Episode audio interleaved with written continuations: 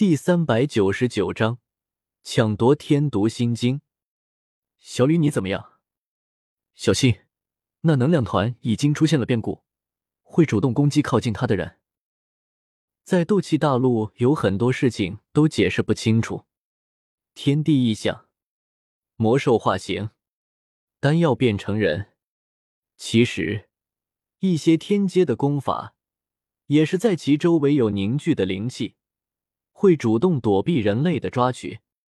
这本天毒心经原本是没有主动攻击的功能的，但是这今天在他的能量团里面夹杂着一丝金地焚天炎，而天毒心经居然主动防御并进行攻击。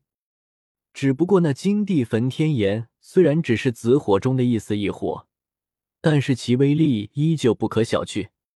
经过这几天的消化吸收。那天毒心经非但没有把那一火融化掉，反而是在其毒气里面掺杂了一丝异火。刚刚军马吕的骨刺探入，也正是被那金地焚天炎给焚烧成了灰烬。我没事，只是小医仙姐姐，那灰色的能量团好厉害啊！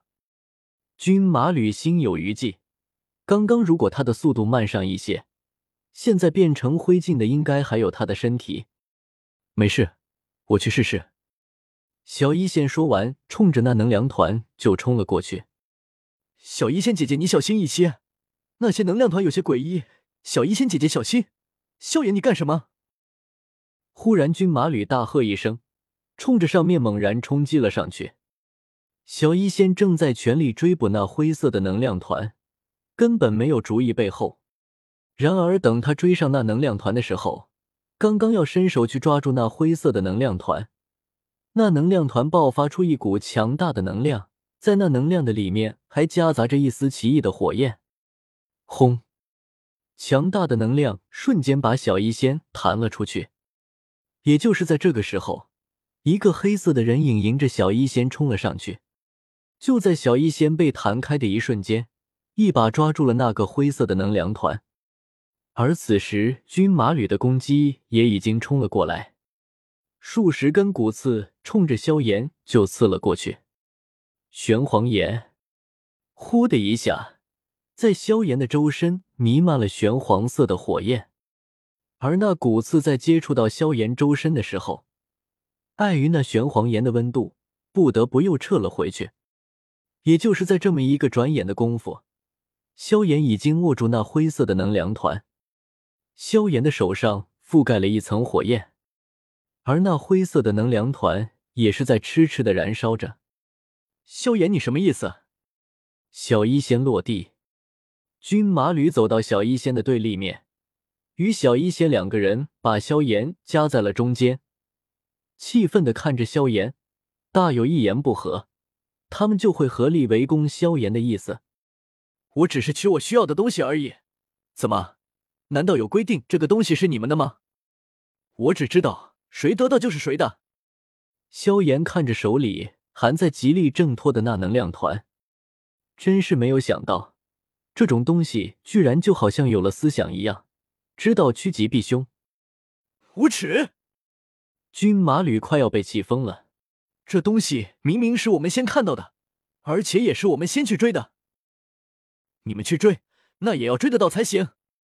总不能你看到了，东西就是你的。那么这这个藏书阁岂不是不能允许别人触碰了？萧炎冷哼一声，不再理会军马吕和小医仙，而是开始专注的想要取出那灰色能量团里面的东西。只是就在萧炎刚刚把手接触到那能量团的时候，一股破空之声传来。萧炎微微侧身，军马吕的身形出现在萧炎不远处的地方。可以啊。我倒是要看看你如何才能把里面的东西取出来。友情提醒你，只有不到五分钟的时间了。军马吕的意思很简单，既然你抢我们的东西，那么我们也不会让你那么顺利把里面的东西取出来。怎么了？你们这是？虎家和吴昊也赶了过来。虎家姐姐，你来的正好。那灰色的能量团明明是我小医仙姐姐先看到的，结果那个萧炎偷袭我姐。然后抢走了我姐的能量团。军马吕拉着虎家的手，恶狠狠的等着萧炎。喂，抢女人的东西，这么做就有些不道义了吧？吴昊把背后的血剑猛然抽出，似乎要主持正义了。他原本的工作就是执法队，对于这种不平事，他更是乐于出手。不要逼我出手！我再说一遍，这里面的东西谁得到就是谁的，没有人规定你们看中的东西被人不能动手吧？萧炎冷哼一声，而此时在他的身体周围也是猛然腾出了一缕玄黄色的火焰，随着那火焰的升高。整个大厅的温度都跟着升高了不少。是异火，那可是能够让斗皇巅峰的强者都受不了的东西啊！想想当年的美杜莎，萧炎的一念之间，可以让在场的所有人都化作灰烬。怎么办，小医仙姐姐？要不我们和他拼了？军马吕满脸的怒火，恨不得要喷出来，把萧炎活活的烧死。萧炎，我没有想到你居然是这样的人，你就不怕我告诉薰儿，让薰儿感觉到丢脸吗？虎家也是有些气愤，虽然在这里没有规定别人看中的东西其他人不能抢，但是你从别人的手里抢夺能量球，那和抢劫又有什么区别？如果是别人打不开放弃的，你捡去那倒是没有什么问题。对于天劫功法，值得。萧炎冷笑一声，然后专心的开始取卷轴了。天天劫，几个人一下子都傻眼了。天劫功法意味着什么？他们不知道，也不好比喻。坐地成仙，平日飞升，还有三分钟，时间已经来不及了。萧炎的手已经插进了那能量团之中。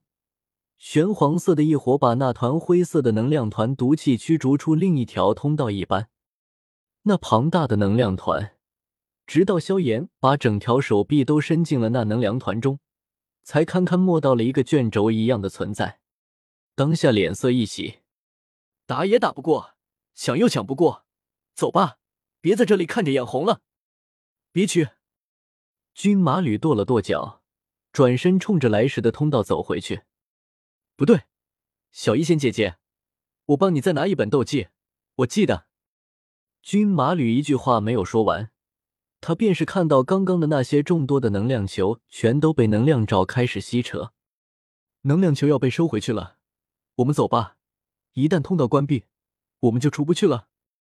虎家也是叹了一口气，还有两分钟，还剩下一分钟，待会我让你们跑，你们就给我快点跑。小医仙轻轻的说了一句，然后在大家还在惊愕的时候，小医仙猛然撕开了他手里拿的一副卷轴。随着小医仙打开卷轴，一道金光猛然从那卷轴之中激射了出来，然后是瞬间铺天盖地的金色火焰涌出。幽跑！小医仙只来得及喊出一个字。然后他就感觉到从萧炎的放眼猛然射过来一道泛着金光的灰色卷轴，下意识的接过卷轴，小医仙也没有任何的犹豫，掉头冲着来时的通道快速的奔跑了出去。不仅仅是小医仙，在小医仙的前面还有军马吕、吴昊和虎家，他们现在才明白小医仙让他们跑的意思是什么。他们只是看到小医仙打开卷轴。然后，大片的金色火焰从卷轴窜出来，整个大厅都弥漫了金黄色的火焰。轰！就在几个人跌跌撞撞的掏出藏书阁的通达的时候，那金色的火焰也是紧随其后。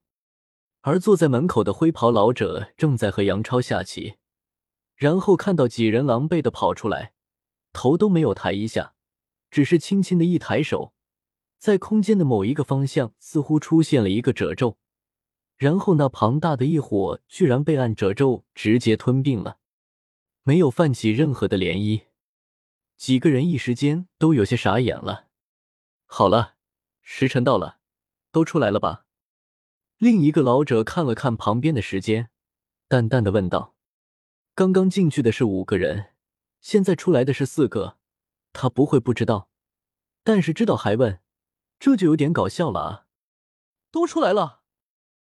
就在几个人错愕的不知道该怎么回答的时候，萧炎的声音却是从通道里面走了出来。在大门堪堪闭合的时候，萧炎刚刚走出来，藏书阁的大门也是紧随其后关闭。全身上下衣衫整洁，没有一丝的狼狈。但是眼见的他们还是看到了萧炎的嘴角有一抹没有擦干净的血迹。根据纳兰朝歌的提醒，小医仙在最后一分钟撕开了封印金地焚天炎的异火，而果然如同纳兰朝歌所预料的那样，在撕开卷轴的那一刻，天毒心经自会从那能量球中冲出来攻击他。那个时候，他只需要接住天毒心经，退出藏书阁就好了。小医仙震惊的不是纳兰朝歌对于这一切的安排，他震惊的是，在他进入藏书阁的最后一刻，纳兰朝歌告诉他，如果萧炎想要抢夺，那就随便他，不用担心。而小医仙也正是因为听从了纳兰朝歌的安排，才没有对着萧炎出手。他是恶难毒体，绝对比萧炎更想得到天毒心经。虽然他不明白萧炎为什么要抢这个东西，毕竟天毒心经就好比是天师古脉，只对于对等体质的人有用。忽然，小医仙一愣，似乎想起了一件事，就是另外一个恶难毒体。纳兰朝歌曾经告诉他，说有人找到了恶难毒体，将要进攻加玛帝国。萧炎不惜得罪他们所有人。也要取得这天毒心经。这么说来，就只有一个原因：萧炎认识那个恶难毒体，